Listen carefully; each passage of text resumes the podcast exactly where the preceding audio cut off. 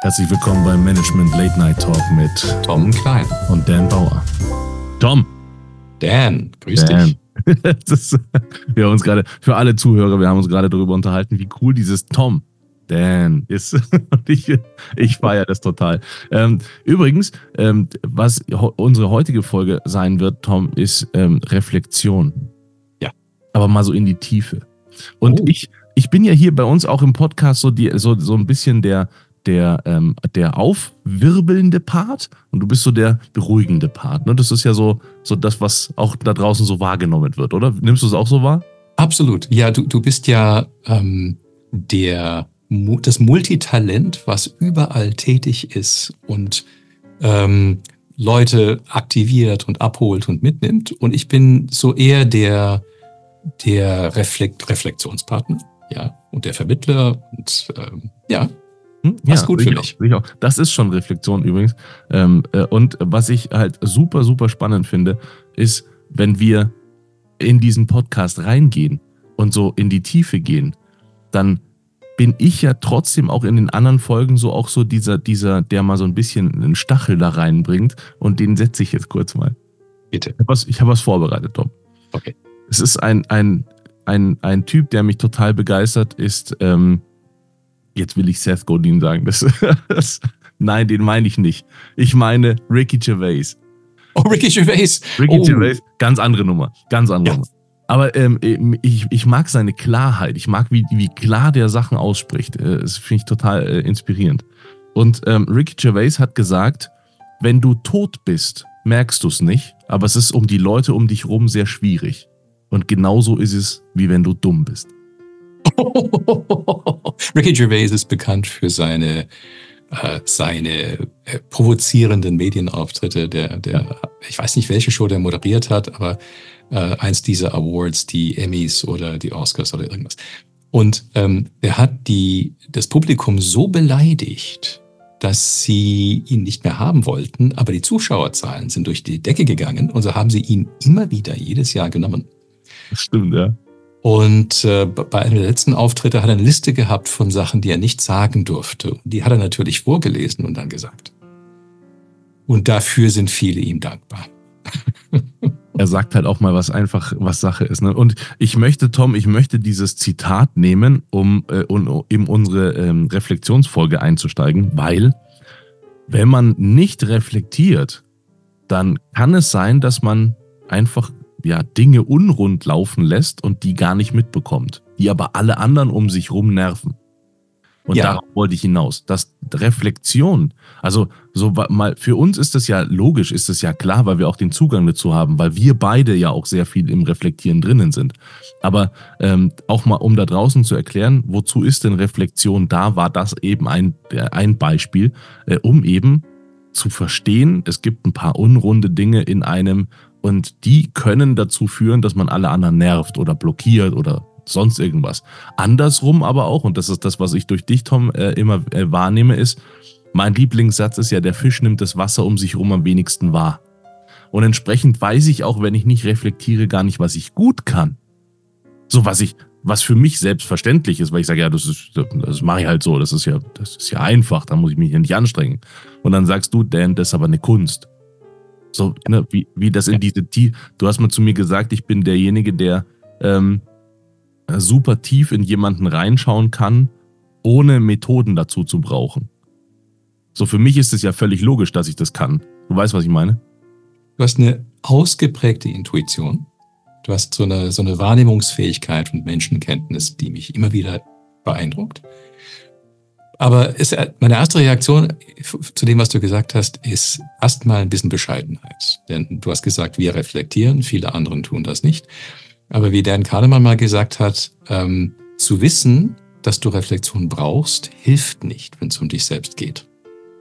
Das heißt, du kannst reflektieren und trotzdem das Wasser um dich herum nicht wahrnehmen und deine Wirkung auf andere total dafür blind sein. Und deshalb brauchst du auch Feedback meistens, eine Spiegelung von außen. Ich glaube, was man gut beraten ist zu machen, ist den guten Willen zu haben und ein bisschen Übung in wie Reflexion geht, Selbstreflexion geht. Ja. Aber bescheiden bleiben. Denn, Denn gerade die, die von sich glauben, sie wären super reflektiert, haben oft die brutalsten blinden Flecken. Okay, wie finde ich das raus? Also wo, wo, ab wann weiß ich meinen Reflexionsreifegrad? also, dass du überhaupt glaubst, dass Selbstreflexion wichtig und hilfreich ist, ist schon mal gut. Ähm, aber ich, ich mache diese Erfahrung bei anderen und bei mir, dass ähm, der Moment, an dem du bereit bist, gewisse Dinge über dich selbst an dich ranzulassen und wahrzunehmen in der Selbstreflexion, ist nicht rational gesteuert. Du kannst es dir nicht einfach vornehmen und sagen, jetzt will ich mal mich durchleuchten und mich sehen objektiv, soweit es überhaupt möglich ist, sondern ich merke, dass es Momente im Leben gibt, wo du dein System, dein Geist, deine Gefühle irgendwie bereit sind, den Groschen fallen zu lassen. Und diese Momente sind unglaublich wertvoll. Und der, ich glaube, der Punkt ist, ähm, wie bei Innovation und Unternehmertum, Chancen kommen nicht, weil du sie willst. Chancen kommen, wenn sie da sind. Und die, die vorbereitet sind, darauf zu reagieren, das sind die Glücklichen und die Erfolgreichen. Das glaube ich auch, ja. Ich glaube auch, dass beim Punkt der Reflexion äh, es unfassbar wichtig ist, zwischen ähm, ja, Rationalität und Emotionalität zu unterscheiden. Weil du kannst, glaube ich, aus meiner Sicht kannst du, ja, weiß ich nicht, rational super reflektiert sein, aber emotional deine Punkte noch gar nicht betrachtet haben. Und das ist ja. eine ganz andere Welt. Du hast das mit mir gemacht.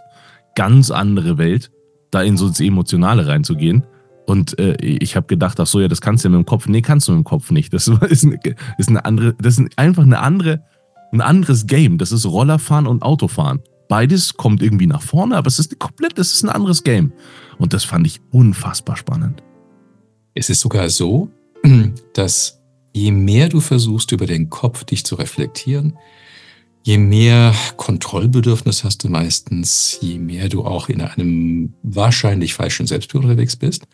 Und je stärker du deinen Kopf dafür benutzt, desto geringer oder schwieriger wird der Zugang zu den Themen, die tatsächlich wichtig sind, auf der emotionalen, körperlichen Ebene.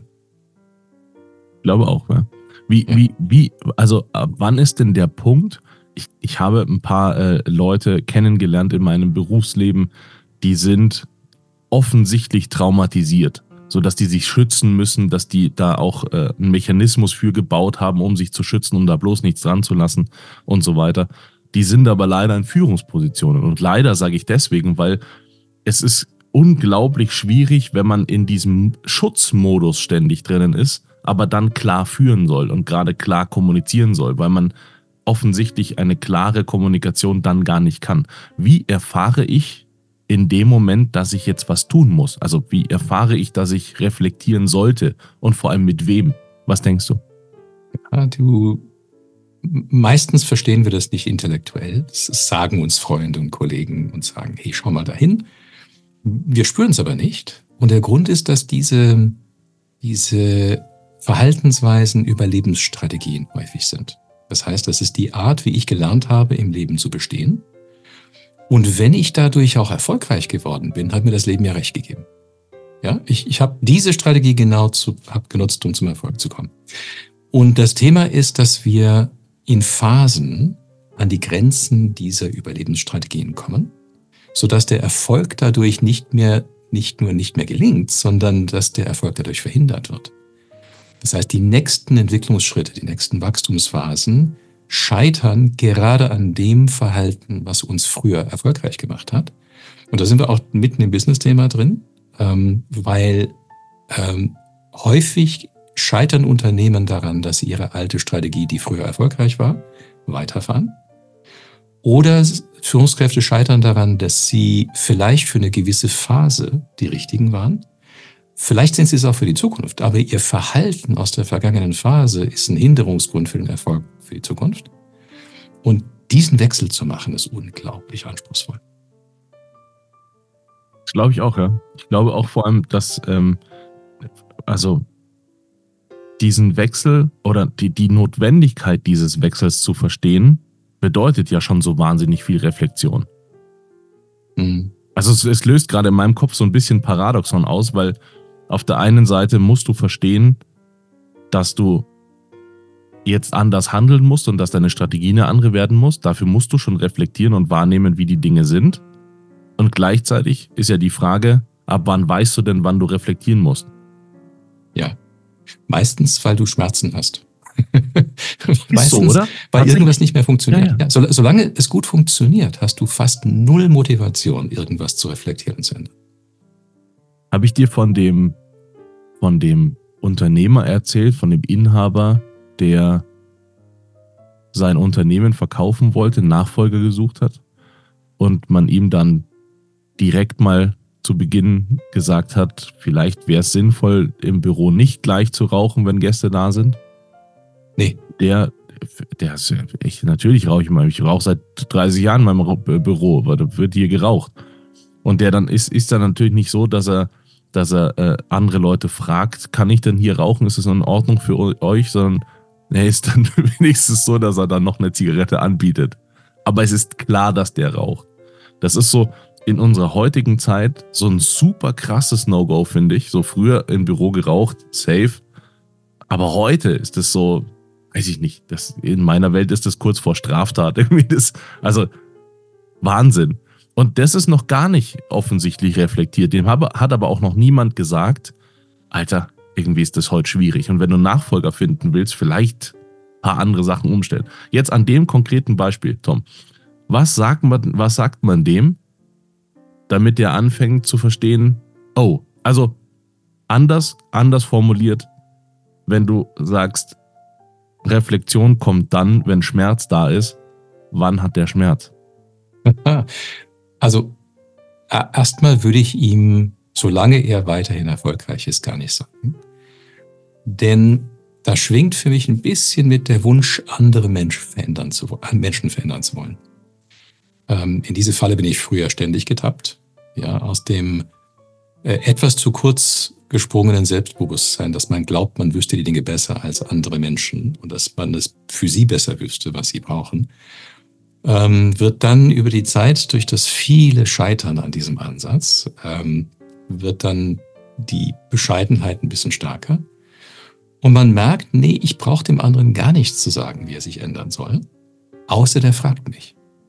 Das heißt, wenn ich, wenn ich mich in den hineinversetze, das ist ein erfolgreicher Unternehmer, der raucht seit 30 Jahren in seinem Büro und sein Unternehmen gedeiht um ihn herum und alle passen sich an seinen Spleen an und sagen, ja, der raucht halt, ist sein Büro, soll er halt machen.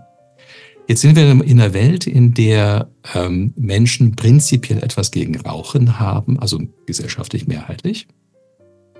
Und äh, ich habe auf Quora einen kleinen Beitrag geschrieben dazu dass ein Amerikaner sich sehr aufgeregt hat darüber, wie in Europa noch geraucht wird. Und zwar nicht in Innenräumen, sondern auf Terrassen an der freien Luft. Und ich habe da ohne groß nachzudenken geschrieben, ja, also ich habe mich auch gefreut, als man Rauchen aus den Innenräumen verbannt hat, weil so hat mein Freiheitsgrad enorm vergrößert. Ich habe nicht gerne äh, Sekundärrauch eingeatmet und meine Kleider entsprechend waschen müssen. Aber draußen naja, also eine gute Zigarre hat auch was für sich. Und dann ging der wie Schmitzkatze ab, nach dem Motto, es ist ungesund und wie kann man auch draußen nur irgendeinen Menschen damit belästigen? Und mein Kommentar war, naja, wenn du intolerant wirst und glaubst, du wüsstest es besser als alle anderen, werden sie anfangen, auch dein, deine Eigenheiten zu kritisieren und sie ändern zu wollen. Und das sind wir gleich in diesem, in dieser Welt unterwegs, wo jeder versucht, den anderen nach seinem Fasson zu formen. Also erstmal muss man Menschen lassen, wie sie sind. Das ist die Freiheit und die Demokratie und die Toleranz. Ähm, was aber, wenn er Lungenkrebs bekommt oder droht es zu bekommen und das äh, seine Nachfolge näher rücken lässt? Oder was, wenn seine Kunden ihn nicht mehr besuchen, weil sie ihn nicht mehr in seinem Büro treffen wollen?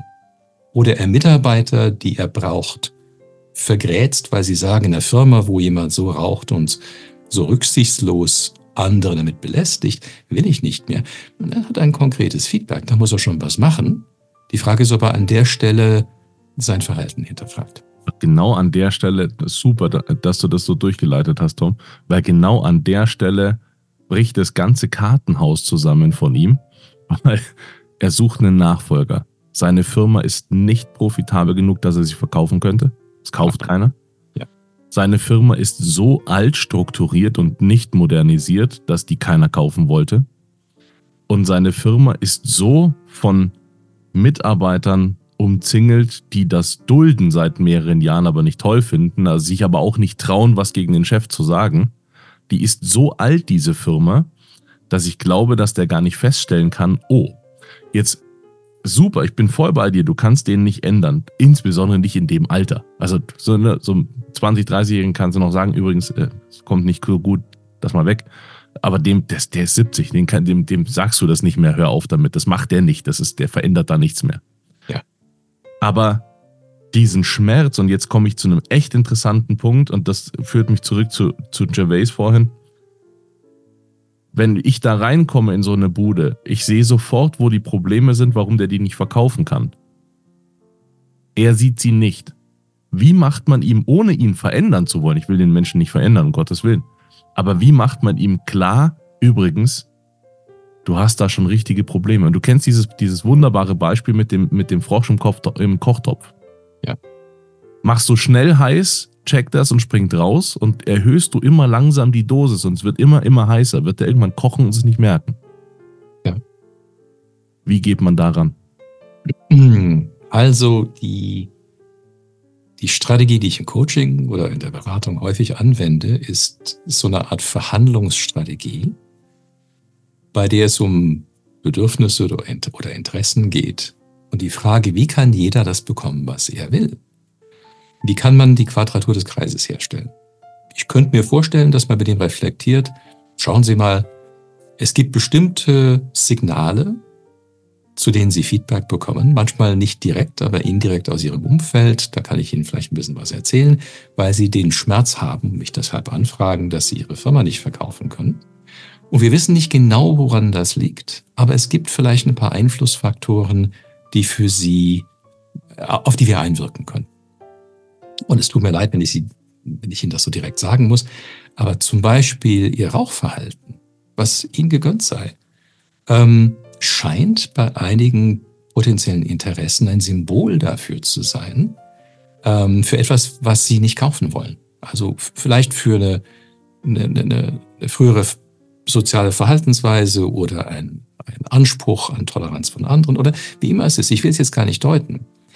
Und was ich wahrnehme, ist, dass sie gar nicht aufhören wollen zu rauchen. Und ich will ihnen auch da, da nicht reinreden.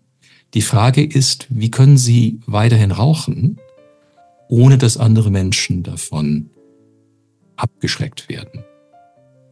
Und eine Lösung wäre vielleicht, das nicht mehr im Büro zu machen. Ich will es Ihnen gar nicht vorschreiben, aber wollen wir mal drüber reden. Ja, und so kann er das haben, was er will, und andere bekommen etwas, was sie suchen, vielleicht ein Signal der Offenheit oder des, des Weichens, dass andere Platz haben mit anderen Verhaltensweisen. Und dann könnte es sein, dass, dass Weichen aus dem Büro für ihn so eine Symbolkraft hat, dass er sich dagegen auflehnt. Und da kann man in die tiefe Selbstreflexion gehen. Weil er verbindet vielleicht mit dem, mit, mit der Erlaubnis, die er sich selbst gibt, im Büro zu rauchen, etwas, was für seine Identität wichtig ist, und das aufzugeben, droht ihm in seiner, in seinem Status, bedroht ihn. Und das kann man hinterfragen, ob das tatsächlich an Status gekoppelt sein muss oder an seiner Wichtigkeit oder was immer es ist, was ihn da drin hält. Und wenn er da drin etwas entkoppeln kann, wenn er da drin was lösen könnte, um das Rauchen separat zu betrachten von, von wichtigen geschäftlichen Themen, da könnte vielleicht eine Tür aufgehen. Meine Damen und Herren, der großartige Tom Klein. Das, ja, das, das ist der Grund, ne? Das ist der Grund, warum wir das machen. Das ist hier super. Tom, äh, ich würde gerne zu Teil 2 äh, kommen in, in dieser Folge. Und das ist Feedback. Ja. Und ich, äh, ich freue mich jetzt schon drauf, was du, was du antworten wirst, weil ich danach wieder schlauer rausgehe aus dem Ganzen. Aus meiner Perspektive ist, ich persönlich wünsche mir Feedback. Ich liebe Feedback. Aber ich brauche keine Belehrung. Brauche ich nicht. Bin groß genug, bin erwachsen genug. Und ich weiß genau, was ich vorhabe. Ich brauche keine Belehrung. Ich erhalte zu 98 Prozent Belehrungen, Und von dir und unserem lieben Kollegen Martin Kugelmann kriege ich Feedback. Mhm. Ne, von den professionellen Leuten. So aus, ne, meine Frau, du kennst, die ja. reflektiert auch super und die macht äh, tolle Sachen und äh, alles super. Aber so im professionellen Kreis, ich kriege von zwei Leuten kriege ich konstruktives Feedback. Und das ist das, was ich haben will und brauche. Und ich erkläre kurz mal den Unterschied, den ich für mich äh, identifiziert habe wenn Feedback kommt im Sinne von, Dan, ich habe wahrgenommen das, darf ich dich darüber informieren? Und ich sage, ja, bitte. Dann ist das erstmal auf Augenhöhe, schon von Beginn an. Würdest du mir jetzt sagen, Dan, mach das so und so und äh, jetzt hier, ich gebe dir mal einen Tipp. Mach hier, komm, hier mach mal so und so. Ist das von oben herab? Da stehe ich überhaupt nicht drauf. Ich brauche äh, von oben herab nicht. Mhm.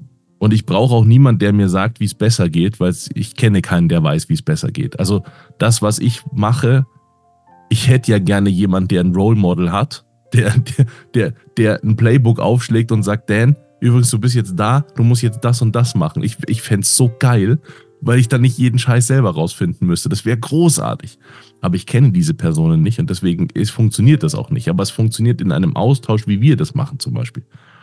Und dann sagst du mir, ich habe das und das und das wahrgenommen und sagst es aber in einer, in einer wertfreien Kommunikation, sodass ich einfach nur ein neues Puzzleteil für mich habe. Wo ich das einbaue, was ich damit mache und wie ich es für mich verwerte und ob ich sage, ja stimmt, das sehe ich auch so oder ich sehe es so nicht, das kann ich für mich entscheiden. Kommt aber destruktives Feedback oder kommt überhaupt so normales Feedback im Sinne von, Dan, hast schon mal da dran gedacht, hast du das und das schon mal gemacht? Und so, ja, danke, danke für deine Zeit, danke, dass du dich interessierst dafür.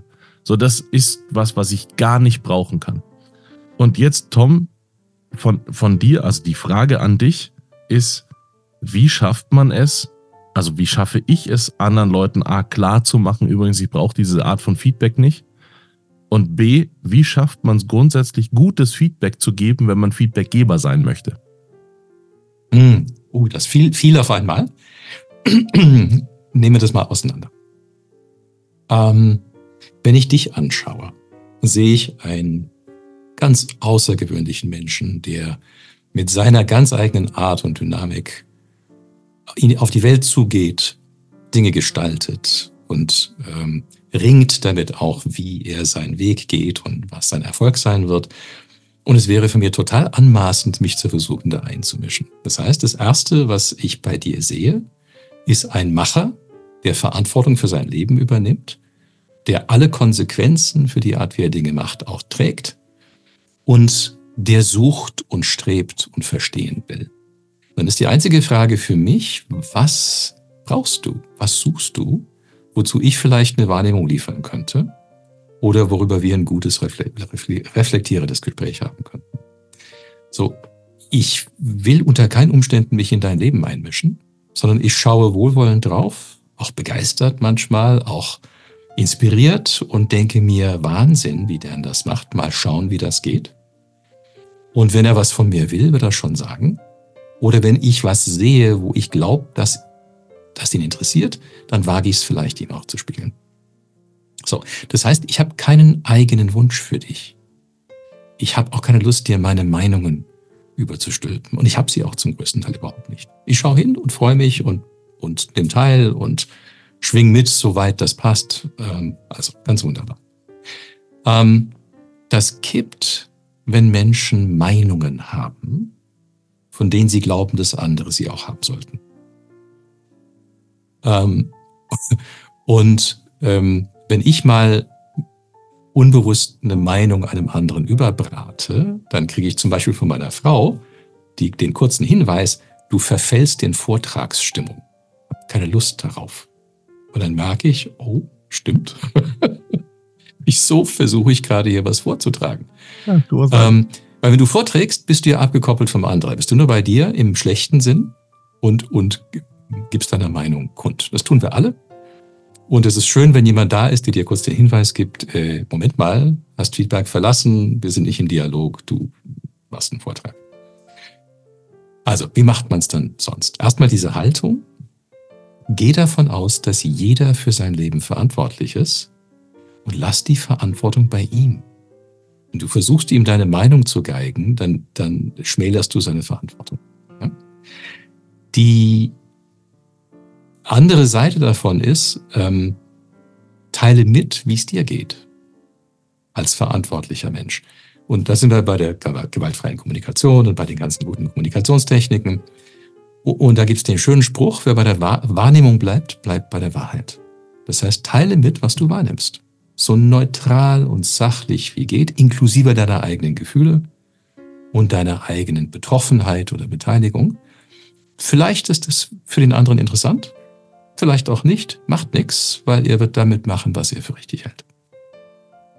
Das ist mega. Wenn jetzt ähm, ein, ein Anspruchsverhältnis entsteht, weil, äh, ja, weiß ich nicht, weil das mein Mitarbeiter ist oder weil ich der Vorgesetzte bin oder auch andersrum, äh, weil ich äh, äh, untergeben bin quasi und muss jemand zuliefern. So, da, da entsteht gegenseitig immer ein Anspruchsverhältnis. Wenn wir dieses Anspruchsverhältnis reinrechnen und es quasi gegen Meinung ersetzen, wie verhält sich's dann? Hm, hier kommt eine Machtdynamik rein ähm, wo, wo zum Beispiel, wenn du jemandem ein, Geha ein Gehalt zahlst, hast du Anspruch auf Leistung. Das ist ein formelles Verhältnis, gesetzlich geregelt und auch emotional und sozial der Hierarchie einfach zuzuordnen. So, jetzt gibt es Firmen, die versuchen, ähm, eine demokratische Kultur der Hierarchielosigkeit einzuführen. Und hier ähm, bist du ganz stark auf Feedback ohne hierarchische Macht angewiesen und kannst keine Ansprüche stellen äh, aus einer Machtposition. Ich kenne Kollegen, die glauben, dass das so in Reihenform geht. Ich glaube, man kann sehr weit damit gehen. Ähm, aber je größer und formeller das Gebilde, in dem du bist, desto weniger äh, funktioniert das. Ähm, wenn du Führungskraft bist, das heißt, du hast eine formelle Autorität und du zahlst Gehalt, oder bist Besitzer und du zahlst dein Gehalt, hast du durchaus Anspruch, dem anderen was zu sagen, was du willst. Und äh, da fängt es an spannend zu werden, weil wie, wie harmonieren soziale Mechanismen äh, der, der Gleichberechtigung oder auf Augenhöhe sein mit formellen Hierarchien, die einen Leistungsanspruch geltend machen oder einen Verhaltensanspruch. Und einige Kollegen sagen, wir müssen die Hierarchie, Hierarchie abschaffen, um das Spannungsfeld wegzukriegen. Also, wenn es gelingt, wunderbar. Ähm, ich sehe es selten. Ähm, und wenn das nicht gelingt, was in den meisten Fällen, glaube ich, der Fall ist, dann ist die Frage, wie managst du das? Und das ist knifflig ich äh, sehe das auch so und ich habe für mich persönlich ähm, ein, ein Rezept gefunden, das für mich gut funktioniert, dass ich auch immer weiter trainiere und immer weiter feststelle, wie es für mich funktioniert, ist einfach die offene Kommunikation. Das heißt, selbst wenn ich dann ein Machtgefälle habe und wenn ich eine Hierarchie habe und ein Anspruchsverhältnis, dann ist es für mich so, dass ich sage, ähm, wenn ich ganz klar kommuniziere, pass auf, so habe ich das verstanden, das Ergebnis nämlich war, das ist das Ergebnis, das es sein sollte. Da habe ich einen Unterschied zu. Wie siehst du das denn? Und durch diesen Dialog, den ich dann herstelle, ist es eben kein Kommando, das fällt, sondern es ist ein Dialog zu, ich sehe das so. Und alleine in den letzten zwei, drei Jahren, was sich da in meiner Kommunikation getan hat und auch in der, in der, in der Fähigkeit und wie klar ich Dinge für mich formulieren kann, und das ist echt eine hohe Kunst, weil Du hast immer noch so ein Sender-Empfänger-Prinzip. Äh, Alleine die, die, die Tonalität, die du hast oder ein Duktus, den du mitbringst, kann ja schon einen Einfluss setzen. Und deswegen ist es unfassbar kompliziert, das zu tun. Aber ich habe festgestellt, dass es damit immer, immer noch besser funktioniert. Das heißt, ich bin gar nicht so ein Fan von, von keine Hierarchie, weil ich, weil ich weiß, also ich freue mich, wenn es funktioniert, aber ich glaube nicht, dass es funktioniert. Und wie du sagst, je, je größer das Individuum oder das, das, ähm, das Organ wird, desto ne, hierarchischer wird es wahrscheinlich äh, verlangt werden. Aber mit einer offenen Kommunikation, glaube ich, kommt man da schon ganz gut weiter. Wie sind da deine Eindrücke? Also ich glaube, dass ganz viele Menschen ein Problem damit haben, zu ihrer eigenen Autorität zu stehen. Ähm, in sozialen Gesprächen auf Augenhöhe merke ich, dass im Firmenkontext oft sehr viel um den heißen Brei geredet wird, weil die Harmonie auf sozialer Ebene wichtiger ist als das Ergebnis. Es ist die Frage, wie regelt man das? Und autoritär von oben zu kommen, ist ja in seltenen Fällen die Antwort darauf. Aber es muss irgendeine, auf der Skala irgendeine Variante geben, wo du persönliche Autorität walten lassen kannst und wo du auch formelle Autorität handhaben kannst. Und was ich merke, ist, diejenigen, die hierarchische Macht haben, aber nicht dazustehen, schädlich wirken. Ja, wenn du ein netter Mensch sein willst, während du eine hohe Führungsposition hast, ähm, und das Netzsein wichtiger wird als die faktische Autorität, die du hast, Orientierung zu geben zum Beispiel, das, das erleben Menschen als Widerspruch. Das heißt, zu sagen, was du willst, uns auch fordern zu können aus deiner Machtposition heraus. Und das ist sauber, respektvoll, aber unmissverständlich zu machen, erleben die meisten Menschen als okay. Ja, dann sagen die, okay, das will er. Ich kann mich dazu positionieren und ich überlege mir, wie ich darauf reagiere. Äh, aber ich werde bezahlt dafür und dann werden wir schon einen Weg finden, wie das geht. Genau mein Eindruck, ja. Ist auch tatsächlich schön, weil wenn man die Leute um sich herum haben möchte, aus meiner Sicht, die äh, man, also mit denen man auch arbeiten möchte, dann erlaubt diese Methode, ja, lädt quasi dazu ein, teilzuhaben, weil man das auch so macht oder, oder das okay findet, wie du sagst. Oder eben sagt, nee, kann ich überhaupt nicht mit. Es gibt ja Leute, die wollen einfach ganz klar geführt werden, die wollen ganz klar, dass man ihnen sagt, das, das hast du jetzt so und so zu tun, damit sie einfach nicht Verantwortung übernehmen müssen, sondern dass das ganz klar ist, das passt dann halt da nicht rein. Aber das ist voll in Ordnung, weil diese Leute will ich auch nicht haben.